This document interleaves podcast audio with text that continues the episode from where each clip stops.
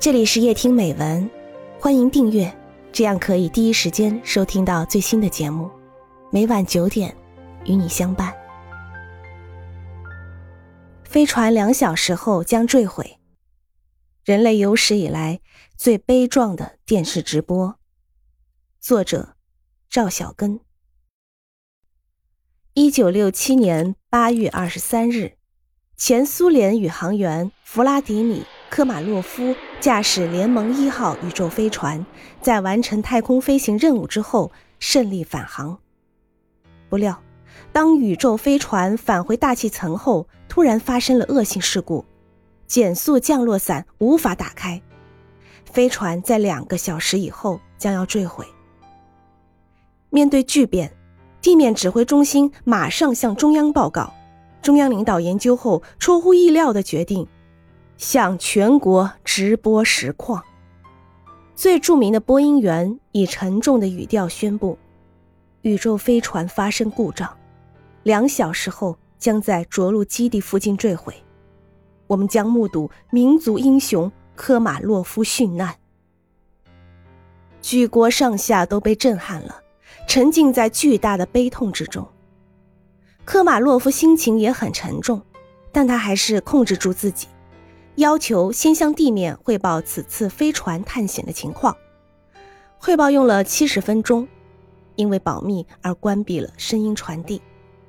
在科马洛夫生命消逝的分分秒秒中，全国电视观众只能通过屏幕看到科马洛夫无声的形象。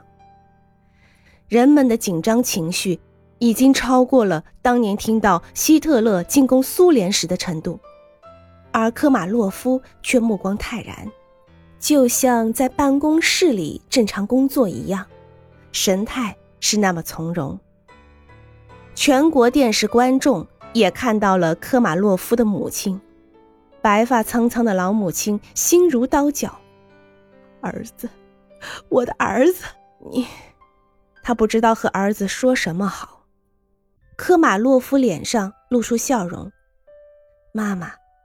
您的图像我在这里看得非常清楚，每一根白发都能看清。您能看清我吗？哎，能，看得很清啊，儿啊。妈妈一切都很好，您放心吧。科马洛夫的妻子也泪如雨下。科马洛夫给妻子送去一个调皮而又深情的飞吻，妻子说。亲爱的，我好想你，就再也说不出话来。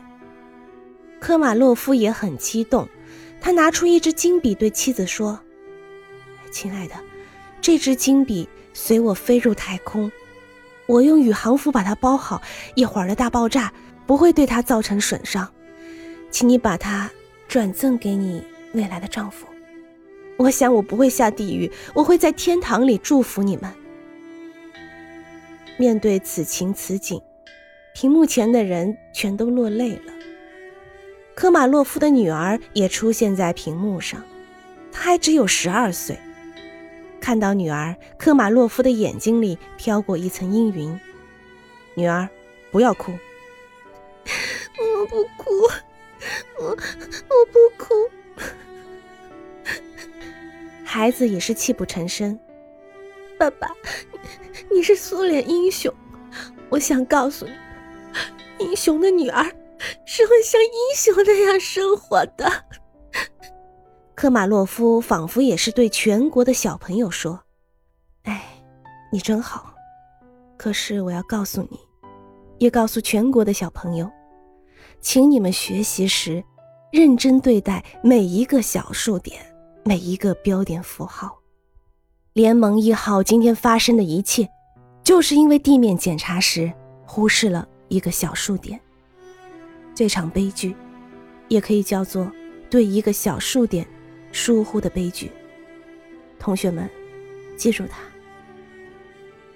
时间一秒一秒的过去了，只剩下七分钟了。科马洛夫毅然和女儿挥了挥手，面向全国的电视观众，同胞们。请允许我在这茫茫太空中与你们告别。飞船像流星一样掠过长空。